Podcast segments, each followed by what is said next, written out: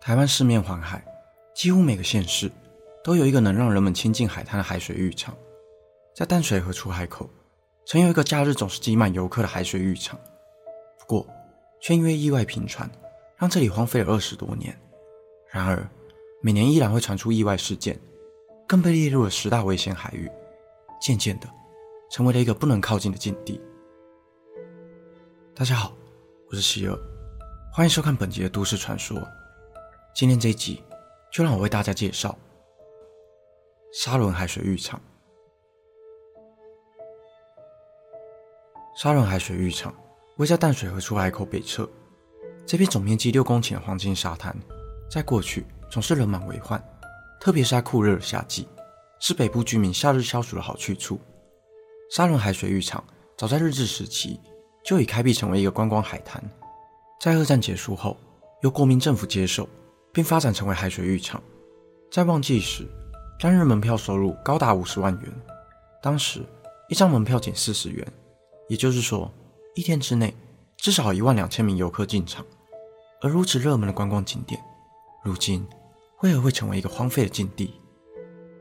早期淡水河污染的状况并不严重，河里生态丰富，可以看到河里头有满满的鱼虾，加上时不时会有沿岸饲养家禽家畜的人。将牲畜的残骸丢入河里，顺流至出海口。这些丰富的食物来源吸引了海洋最凶猛的肉食动物——鲨鱼。鲨鱼会顺着涨潮时游向淡水河觅食，退潮时再顺着水流回到沙伦海滩附近的海域。虽然时不时会有传出人们在淡水河中被鲨鱼攻击的事件，不过当时资讯的传播并不发达，淡水河里有鲨鱼的传闻就像是个都市传说。毕竟。在大众们的认知里，鲨鱼是个生活在深海中的生物，又怎么会出现在淡水河里？直到一九六六年七月十六日，这则传闻终于被证实。那天，沙龙海水浴场的人们正在享受着阳光和海水，突然，海中出现了一团黑影，缓缓地靠近在海岸边戏水的游客。这时，游客们都不知道自己距离危险有多么的近。随后，一只长约两米的鲨鱼攻击了一位游客。并咬断其大腿，人们才慌张地逃上岸。根据目击者描述，场面十分血腥，而那名被攻击的游客最后因失血过多而亡。这起台湾罕见的鲨鱼咬人事件，让沙仑海水浴场一度关闭，人们也开始不敢靠近海滩，因为不知道在看似平静的大海里，什么时候又会出现恐怖的鲨鱼。不过随着时间过去，人们渐渐淡忘了此事，加上当时台湾社会工业化的发展。有不少工业废水非法排入了淡水河，造成河川环境被严重的破坏。七零年代以后，就再也没有看见鲨鱼游入淡水河的踪迹。一九七六年，沙仑海水浴场重新开放，这个海水浴场又再度充满了游客。虽然少了鲨鱼袭人的隐忧，但溺毙事件依然层出不穷。在九零年代，更曾发生一起诡异的命案。一九九二年十一月二十一日，海巡人员在沙仑海滩上。发现一具面部朝下的女尸。起初，海巡人员以为是一起溺毙事件，但将死者翻过身来，才发现其面部残破不堪，只剩下头发连接着头盖骨。由于无法分辨死者身份，警方就先将遗体送往至板桥殡仪馆冷冻，并联络知名法医杨日松前来进行验尸。在杨日松验尸的前一天，遗体已事先解冻，不过却只有面部尚未退冰。杨日松发现女子喉部有击杀。初步判定是跳海轻生溺毙而亡，而面部的残缺应该是遭到螃蟹和鱼类的啃咬。不过就在当晚，杨日松在半梦半醒之间，听见了房门传来的敲门声，是一个身材高挑、穿着蓝色运动服的女子。女子满脸鲜血，并要求杨日松帮忙验伤。随后，杨日松突然惊醒，房间里依然只有他一人，但这似幻似真的梦境让他认为案情并不单纯。隔天，他再次对女子进行验尸。这时，他也注意到了女子身穿蓝色运动服，就和昨晚梦里的那名女子一模一样。而这一次，他也发现女子的面部有被锐器切割过的痕迹，研判这是一起凶杀案。虽然凶手至今依然逍遥法外，但这起事件也成为杨日松法医生涯中最离奇诡异的案件之一。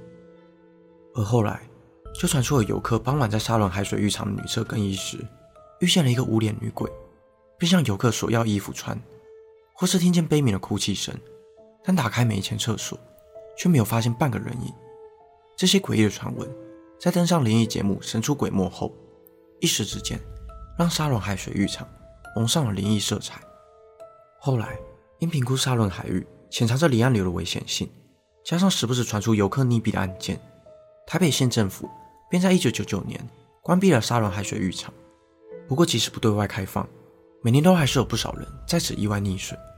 根据统计，截至2012年，自关闭后的十三年里，就有二十一人在此溺毙，甚至还曾有人因为金钱压力，开车载着一家大小来到沙仑海滩，在车内烧炭轻生。这个荒废的海水浴场，每年依旧带走了不少条人命。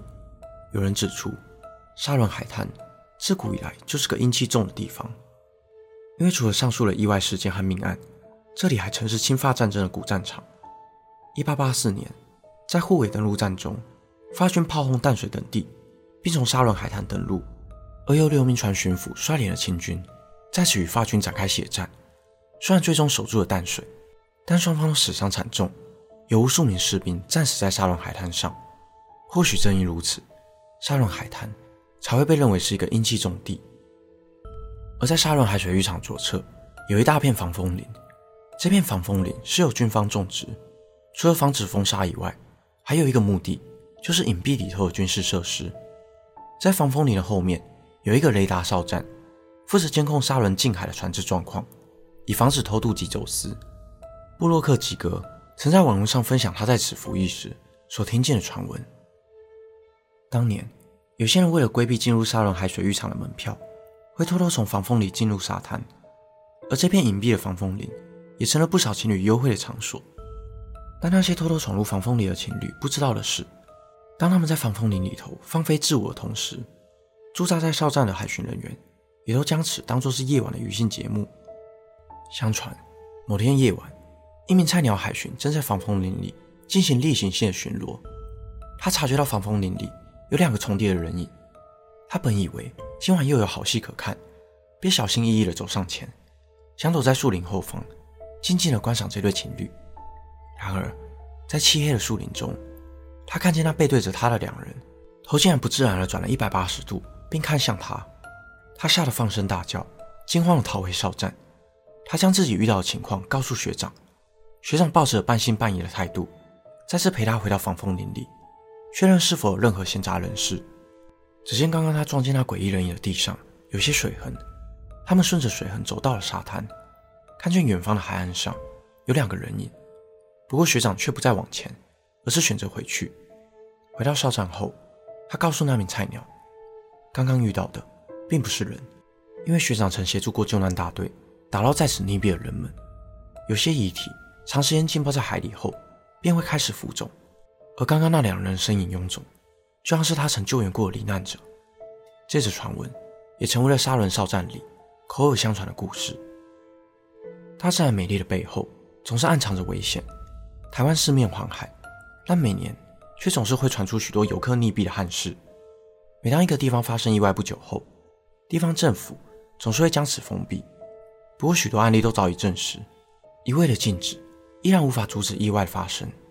落实民众户外安全知识以及完善的管理方案，才能真正的将意外的风险降至最低。希望荧幕前的各位观众朋友们，日后到海边游玩时，请记得查看天气与海况，带着安全的装备，平安出门，快乐回家。本期的内容就到这里。如果想看更多都市传说系列的影片，欢迎订阅我的 YouTube 频道。如果想用听的，也可以到各大 Podcast 平台上关注我。我是希尔，我们下次见。